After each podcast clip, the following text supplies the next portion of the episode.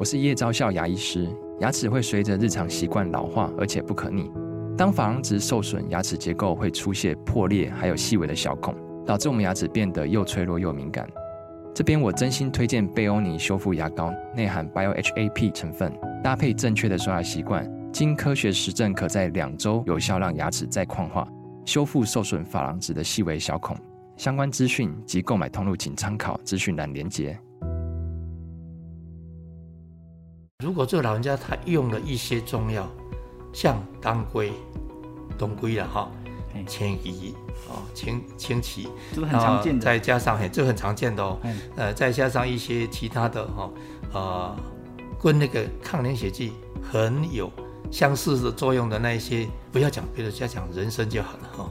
是，里面就有抗凝血成分的哈，哦，所以很多有抗凝血成分的这些中药，你再合在一起吃。很容易就造成出血。你以为这个中药是帮你，但你忘记说，你吃的西药本来就有蛮高的这个机会，再加上中药互相加强作用，那就完了。您现在收听的是由元气网直播的元气医生。本系列节目理事长讲堂将有联合报医药记者与国内各大医学会理事长对谈，带给您最新、最及时。最精辟的医界内幕，以及重量级的专家见解。各位听众朋友，大家好，我是联合报医药记者崇恩。大家好，我是 Daniel。今天这集理事长讲堂，我们很荣幸邀请到的来宾呢、啊，是台湾老年学暨老年医学会的理事长，同时也是前卫生署的副署长，现任仁济医院的院长李龙腾医师。两位主持人好，元气医生的听众朋友大家好，我是李龙腾理事长。节目一开始，我想先帮听众问一个问题。就是我们医学会的名字啊，叫做老年学暨老年医学会。那老年学这个名字啊，都我们可能很多听众听起来很像某一种玄学啊。想请理事长为我们解释老年学它的到底指的是什么？好，其实这个不是只有我们台湾有了哈，全世界早就有了。是。那一开始会有老年学的呃这个研究，是因为人啊、呃，尤其是在青壮年到老的这段期间，有很多生理、心理方面的变化，那所以很多人用药后看诊的时候，会把年轻时候那个诊断方式跟治疗方式拿到老年人来一样，就跟我们看小儿科一样，你把那个老成年人的那个用药跟诊断方式拿去小儿科看，这是不对的。那所以后来就很多人去慢慢研究说。诶，人口在慢慢变老化的时候，他的身体功能，包括肌肉、骨骼等等的这些变化是什么？那我们如果在用药的方法，要怎么样去做任何的处置，让老人家不要受到这个药物的副作用所影响？那这个范畴就很复杂啊，包括说你从生理学上看到这个老化的过程，它的面向有哪些，然后再看看我们老年人。呃，身体上变化之外，他的社会行为方面有些什么改变？心理方面、心智方面有什么改变？比如说，有人会讲说啊，年轻的时候什么都记得，到了老人之后呢，常常讲一些过去的话，啊，刚刚一讲又有过去又忘记了，这所谓的失智症了哈，呃，特别的现象。啊，所以我们就从生理、心理、社会等等的层面来去探讨说。老年人大概有些什么样的变化？这个叫老人学。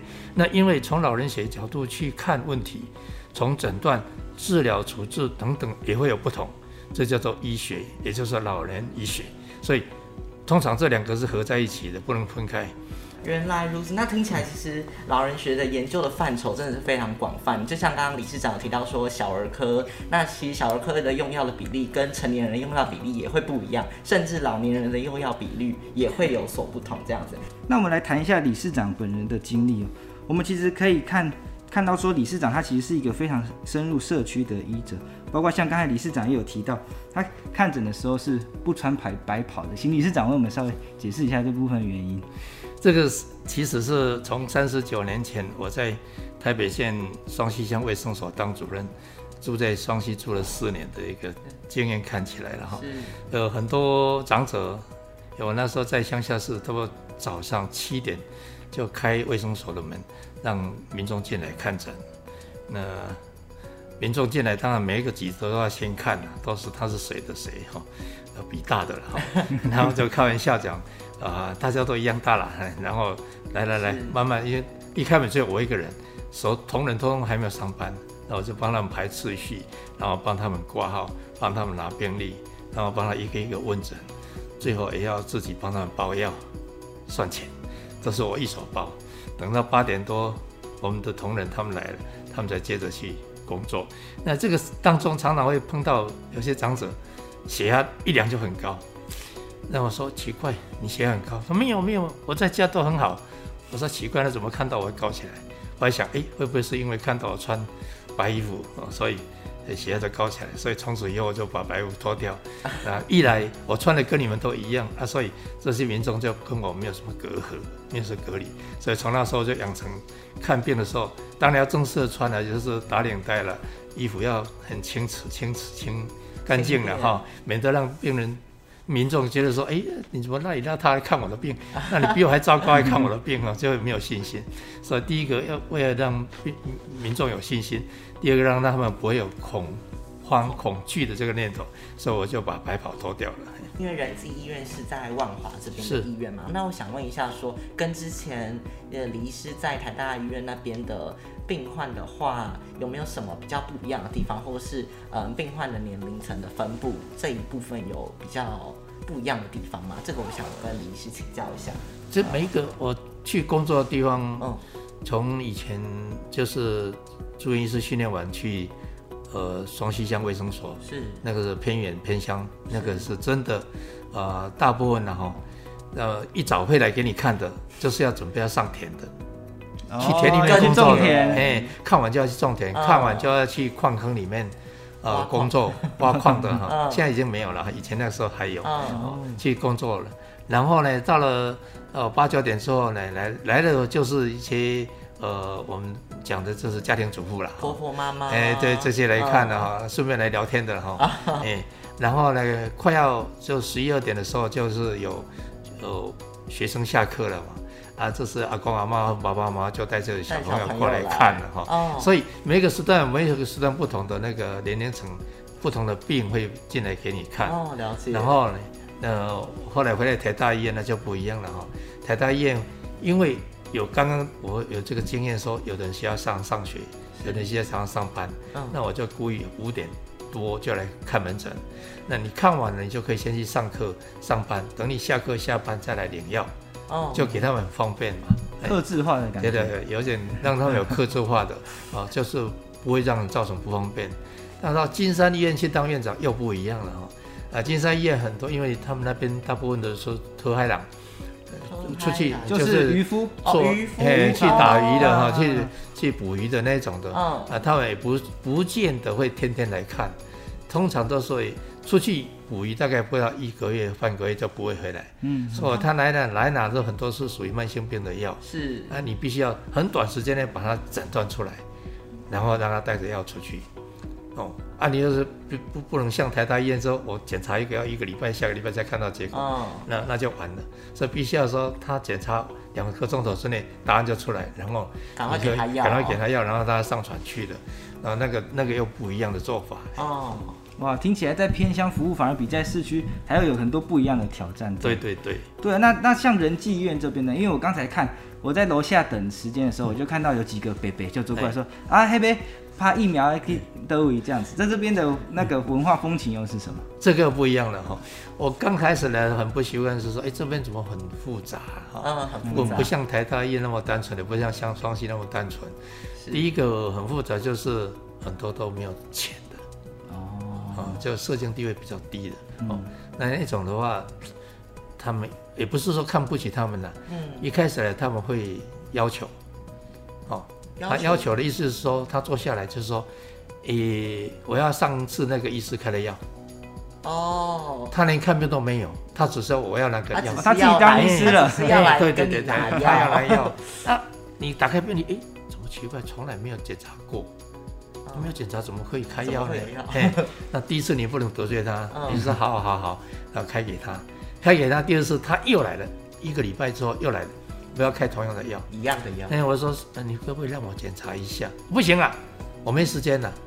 哦，我一想一想，你没时间。不会吧？你有没有是上班呢？怎么会没时间呢？啊，就是心情上不喜欢你检查就对了。嗯、对啊，我就开玩笑讲，这样子好了啦，你先下去检查，五分钟就上来，要我就给你。好、哦，五分钟嘛。啊，你有啰嗦嘞？我说没关系了，让我啰嗦一次，然后他就快快下去了。然后第三个礼拜又来了，我要打同样的药。我说阿贝啊，你知道你什么病吗？他说不知道。嗯，啊，你管那么多？我说没有嘞，你上次检查结果你是梅毒嘞。哦、嗯，第四次就不来了，就就就拜拜了。对，你找到他的病源了，他反而不来了。哦，那那他后续治疗怎么办？他就不晓，就不知道他去就不知道他去去哪里了。嘿，哦，因为你知道他没毒，你要上报啊，往往卫生所报啊，卫、哦、生所就要有人去他家问东问西啊，他一气之下就不来了。嘿，啊，所以有些时候你碰到这样的情况。你你要稍微 modify 一下，你不要太直接的跟他说，不要太直接跟他讲你有什么 病哈，对，要可能要稍微转婉转一下说，咦这个哈还要再进一步检查哈，啊没有关系啦，你先吃药，这时候你就要开梅毒药给他了，然后他也不知道，反正他也不知道他吃什。么药，对对对对对对对对，然后再暗中再跟他偷检查说有没有治好，啊类似这样，而不能太直接，这是我来这边刚开始学的一点经验，说哇。哦，这里的处理方式跟其他的验手处理方式真的有很大的不一样。感觉是需要一些委婉的说话，对对对对对对，而且你不能触他，触怒他，触怒他，因为他有很多是很多是街友，哦。哦，那他自己心里面有很多的障碍的，你再给他一些障碍，那干脆就不来了，啊，不来的是伤害到他，嗯，哦，我们用正确的诊断方法，他反而不接受。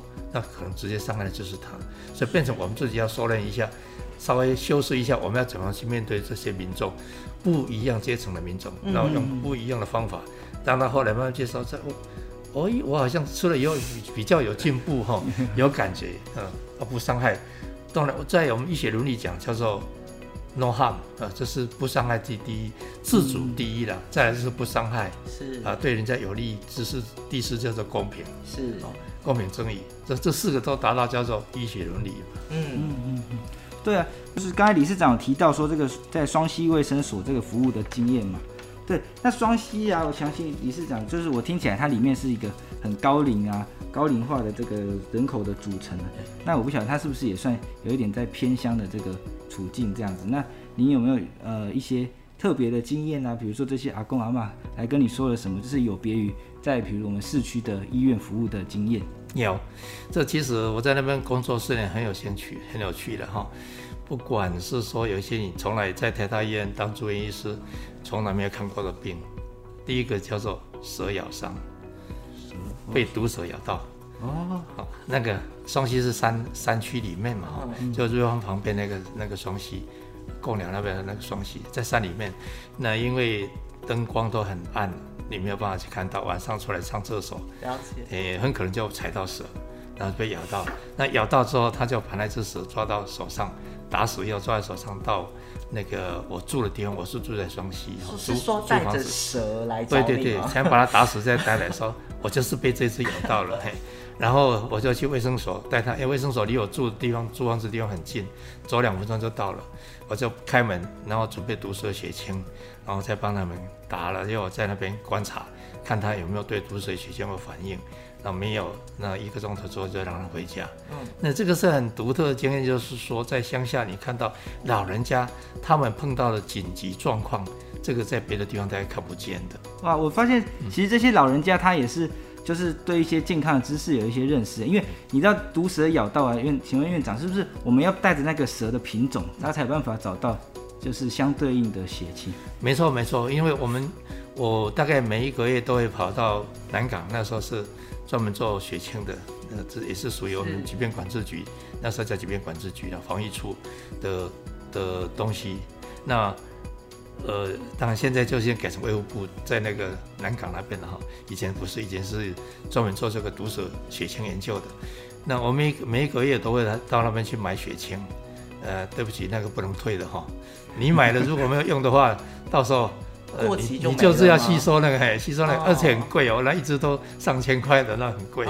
那所以我从双溪这样子用冰桶装回去，装回去双溪，放在冰箱里面等着，等着有人被咬。每一每一 每一个月至少都有两个以上被咬到，嘿，那咬到呢，因为两种血清，一种叫做呃神经毒血清，一种叫做出血性血清。那你用青竹丝，我们青竹丝其实意思没有什么剧毒了。但是尾巴黄黄的那个叫刺尾苔，那个就有剧毒了哦。那桂合花剧毒，然后那个百步蛇有剧毒。那你要看看它是属于，比方说百步蛇是主要是神经神经毒。那如果是那个桂合花跟那个刺尾苔就是出血性毒，它们就不一样的。所以你在使用的时候就要选择那个对的血型才能够治疗病人。了解，刚刚医师讲的那些蛇啊，我一个。好像只在图片上看过，其他我完全好像都没有什么印象的这样子。其实，在山区，那是比较双溪那边做服务，也是一个非常特别的经验。这样子，我们有看到，就是另外一件很感人的事情啊，就是我们发现理事长真的是很热心服务的人哦。那他之前呢、啊，理事长我看到您到回去嘉义东石，也是自己的故乡去义诊啊。那在那边，呃有。因为您不晓得您是长期义诊吗？还是说偶尔会过去？那有没有发现老人家在健康观念上啊，有没有发现哪些就是因为这个义诊带来的改变？有，就像我刚开玩笑讲的那个故事一样哈。乡下的老人家通常跟都市差很多，不管是我回去义诊看到的，或者是在双溪看到的都一样。呃，这位先生，这位阿婆坐下来，他就跟你讲说，因为昨天晚上那个三王公来托梦。叫我来找你，那我说三王哥是哪一位？他说说我们附近的那个什么什么庙。我说哦，那我知道我知道，谢谢他谢谢他。啊，看完说啊，记得回去跟他谢谢哦。晚上我下班回去跟他说谢谢的。那这样的民众他有一个很高度的信仰在，好，那如果你配合他，你的信心就大概磨合到一半了。那等一下，你把它解释清楚，说你大概是什么样的问题，必须要怎么样的用药，怎么样的处理的时候，他另外一半就完全信服你了。所以等他治病治好了，或是稳定了，他就会说：“哎，那个某某神明对我 们真的有帮忙哈。”那当然也有想到说，我们也帮他忙，是。所以两方面大家都很顾着，因为刚刚一开始我们讲说，我们健康是指身心社会。是灵性，这四方四个层面嘛哈，所以这样你都照顾好的话，这个老人家的健康就比较能够稳住。嘿，是，那听起来李医师在跟民众互动这方面，我觉得是李医师真是非常厉害，而且还可以配合每个病人不一样的信仰，然后来做出相对应的反应，然后让每个病患跟医师都可以达到非常良好的互动。我觉得这是李医师非常厉害的地方。对啊，因为我听起来啊，李医师不但要照顾大家的这个身心灵嘛，那也要跟他们有很多卫教的沟通，比如说这个药怎么用啊，等等的。那因为谈到就是说偏乡的服务的经验，那我们就不得不来讲到一个很重要的，在偏乡相对于都市是比较常见的，就是说这个多重用药的问题。那有时候啊，就是说呃，病患在看病的时候拿了很多的药品啊，却没有考虑到不同的成分的交互作用或者时机使用的时机等等。那想请问理事长，这个在偏乡的服务经验中有没有遇到类似的案例跟我们分享？这个不只是在偏乡，在我们都市，台大也好，像我这里的金嗯仁济医院也好，是都会常常碰到。以前是因为你没办法看到云端，是啊，所以你插卡进去不晓得它到底在用什么药。哎，那在民国八十四年还没有在健保之前。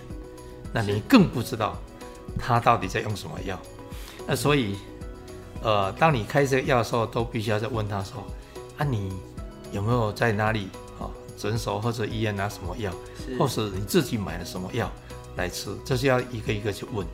那现在呢，你插卡进去就可以看到说，哎，哪一个地方有开什么药，就比较能够掌控。唯一不能掌控就是他有没有自己买一些健康食品。他不晓得那个是健康食品还是药，那他有没有在用中药？他有没有在用自费的药？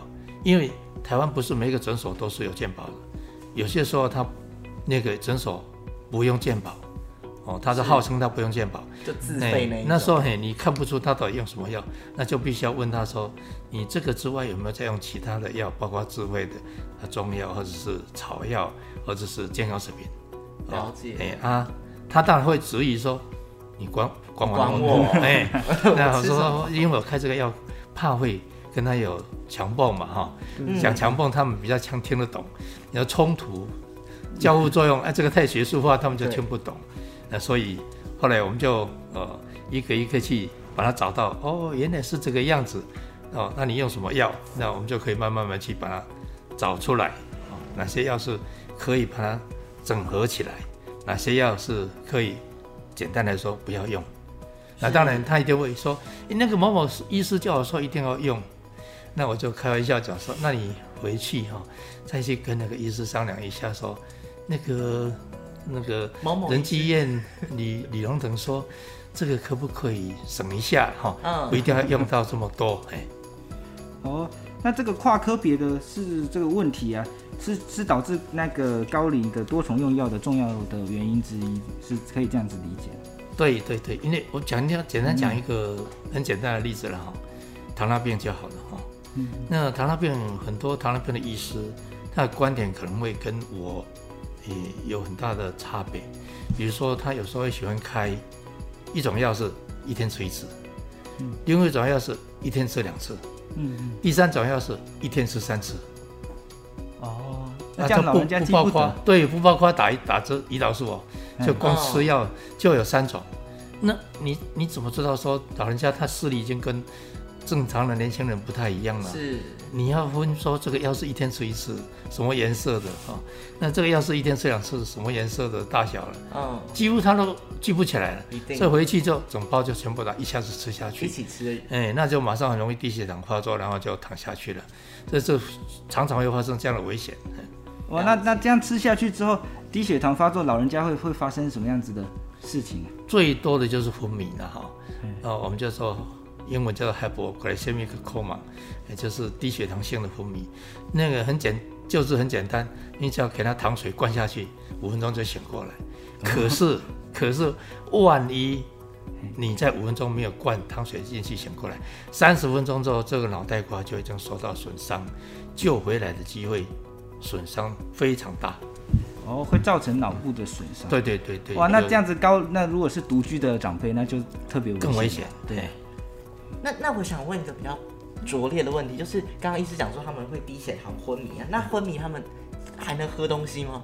可以，昏迷还是可以喝东西，还是可以喝，哦、但是要小心灌就对了，就要慢慢慢慢，不要一口撞进去，呛到了就进肺部了。哦、了解。那刚刚其实刚刚医师也有提到说，就是那个健康食品啊跟中药啊，想问一下说，那健康食品跟中药这个他们会所谓的强碰的那些交互作用，有什么例子可以举例吗？就是可能有哪些健康食品跟哪些中药是会有这些所谓的交互作用的？也不是说健康食品跟中药的交互作用，就是说他用了这些健康食品到底是应该不应该用？嗯，哦，适合不适合用？比如说很多人喜欢最近买维他命 D，嗯嗯哦，那些脂溶性的维他命，你吃多了是会中毒的。啊，他们以为说反正我嗯筋骨不好嘛，嗯、那医生说都吃维他命 D，哎，就顾骨头的 比较不会骨质疏松，对啊，所以拼命的吃。嗯，有时候你看单位都一千的、一一万的单位，那是差了十倍。他说你没有仔细看，你就真的把它吃下去，那当然就会对身体有很大很大的危险性哈，尤其是怕中毒。那中药呢？意思是不？我我从小也是学中医的啦，我家也是开中药房，哦、呃，所以我从小就摸中医长大了。那以以前的错误观念都认为中药是没有副作用的，是中药是最安全的。那我常常跟民众开玩笑讲说，所有的药都是毒啦，不管你是中药西药都是一样啦。哦。所以没有病，没有必要去摸这个药。那你要摸这个药之前，要先了解这个药是什么成分，了解。那专门在治什么？那它的副作用是什么？如果这三个你都不知道，那你听人家讲说啊，这个药很有效啊，就吃下去。啊，举一个很简单的例子，如果你吃的那些，呃。呃，像那个木木槿、防风这是中药了哈。哦，红红某地这一类的中药，它里面有很多马兜铃酸。是哦，吃了以后久了就变成要洗肾。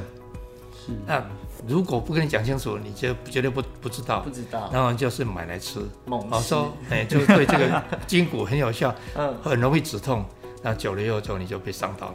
对，因为其实老人家他们都有一个，就是他们有时候朋友说什么，哎，这个药我吃的很有效，他们就会赶快说，啊，那我也要去买，然后就真的是猛吃。因为我奶奶之前也说，隔壁邻居说那个龟鹿二仙胶很厉害，他就是也是每次都叫我说要帮他猛猛买这样子，没了就叫我还帮他买这样子。对对，那刚才我们就是提到一些保健食品，还有 Daniel 他奶奶在用的那个，算是中药吗？那算中药？有点类似啦。应该是中药没有错。嗯，对，那我就想到一个问题啊，因为刚才那个理事长有跟我们讲到这个多重用药的跨科别的多重用药，那我就想到说中西药的合并使用啊，它会不会也存在一个多重用药的危险在？诶，其实严格讲是有，不是说没有。我们举一个很简单的例子说，你现在在使用抗凝血剂，因为老人人家有可能是刚刚您讲那个瓣膜，嗯，心脏的瓣膜出问题。或者是心房颤抖、心脏乱跳，那心脏科的医师有时候会开一些我们叫做呃抗凝血剂，是因为有时候你心房颤抖，血液容易凝固，然后就造成中风、中风之类的。那、啊、你要一些抗凝血剂的话，就比较不会中风。了解。但如果这个老人家他用了一些中药，像当归、当归了哈。清脾哦，清清脾，这个很常见的，再加上嘿，这个很常见的哦，呃，再加上一些其他的哈，呃，跟那个抗凝血剂很有相似的作用的那一些哦，像那个什么花、红花那一些的哈，那那个也是抗凝血的，里面的成分都有了，不要讲别的，就要讲人参就好了哈。是，里面就有抗凝血成分的哈，哦、所以很多有抗凝血成分的这些中药，你再合在一起吃，很容易就造成出血，哦，就是呃血管容易破掉，容易出血那个情况哦就会出出来。所以你以为这个中药是帮你，让你忘记说，你吃的西药本来就有蛮高的这个机会，再加上中药互相加强作用，那就完了。哦，那这个是加强作用。还有一种互相抵制作用的哦，你吃着药刚好被另外一种药给你抵制住，所以你吸收变少。等你不吃某一种药的时候，突然间那个作用跑出来，反弹作用就造成更大的副作用。所以在使用这些药品，不管中药西药，都要搞清楚说这个中间会不会有交互作用。对，那听下来还是你在跟医师做看诊的时候，一定要跟医师说清楚，不要害怕病情，或是不要不相信医生的专业，因为医师一定会给你做最好的医疗诊断。这样。嗯，对，谈了这么多多重用药，我想回到一个问题，就是说多重用药这个事情啊，它有没有一个就是定义在？有，有，这个在我们我们这个训练这些老人专科医师还没有考专科医师之前。我们都有一个计划，里面在训练他们，什么定义叫做多重用药？你用超过几种叫多重用药？然后呃，里面的那个中间会有什哪些副作用？交互作用你怎么去预防？是啊，这个我们我们都有一定的那个计划在教。具体来说，可不可以请医师告诉我们说，是用了几种，它就算多重用药，或者是说在预防上要怎么样避免？那个是我们。在健保局上面的规定了哈，哦、这不是学术性的规定啊。像台大医院，你如果开的处方超过九种，电脑自动是不让你再开下去了。哦，哎，它有超过九种，就第十种它就不让你开了。哦，这这是台大医院本身的，可是，在很多医院它就没有这样的设定。好、哦，那意思就限制你说，你不要一下子开那么多种药，是。因为他老人家可能在别的地方还有拿很多药。这样吃下去好像在吃饭一样，是。哦，一顿饭就吃了几十颗药，这个很危险。那其实这是一种用行政上的限定，那我们不是，我们是用学术上的限定，说你在这方面需要用哪几种药，你在那方面需要哪几种药，是。那这几种药中间有没有交互作用或可以减少是的机会？那这样子我们叫做整合性医疗，好，也就是跨科别的意思。大家不管是你坐在你的电脑，我坐在我电脑旁边，那为这个长者，我们就开一个会议，啊，说啊，这个目前他的状况是这样，那你认为也需要开几种药比较适合？那我骨科需要开几种药，然后心脏科需要开几种药，然后这个呼吸道的堵塞性肺病需要开几种药，那大家综合一起来想，哦，尽量压到越低越好，可能低到六种七种就可以了，哦，不要像刚刚没有压之前就变成二十种。是哦，所以相对的，老人家造成这个伤害的危险性就大大的降低。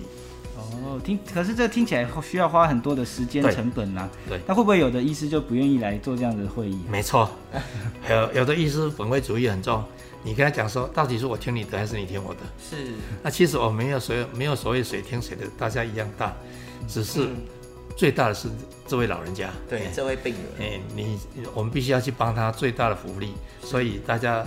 身份平等，坐下来聊一聊，说：“哎呀，这个心脏血管，我开这两种降血压的药，最低剂量就够了。那骨科呢，我再只开一种，哦，不需要开那么多种。是。那睡觉睡不好呢，我们再只开一种，不要一下子开了五六种安眠药。是。啊，这个很奇怪的开法。啊，所以从血糖、血压、血脂肪到骨头到呼吸、心脏，这样加在一起，想一个人如果他有五六种病的话，他至少会开一二十种以上。”但是经过这样的整合，大概只能只会用到差不多九种十种，对老人家说省了很多很多麻烦。了解。那除了多重用药啊，我就是发现长者可能还有一个问题，就是可能会很常去做检查。对。像我家里的长辈啊，他可能这边有稍微一点不舒服，那边稍微一点不舒服，他就很担心啊，他就会想说啊，能不能带我去医院做检查？那我们就带他到医院做检查。那请问理事长，我们这样。长辈到医院去做检查，他是这件事情是多多益善的吗？还是会有什么样的风险？我们通常都是先插卡进去看看，啊、呃，你有没有在哪个地方最近半年内有做过这样的检查？嗯。如果有因为半年内变化不会很大，我们都会用对方看看他做出来的影像是什么样的情形来做参考。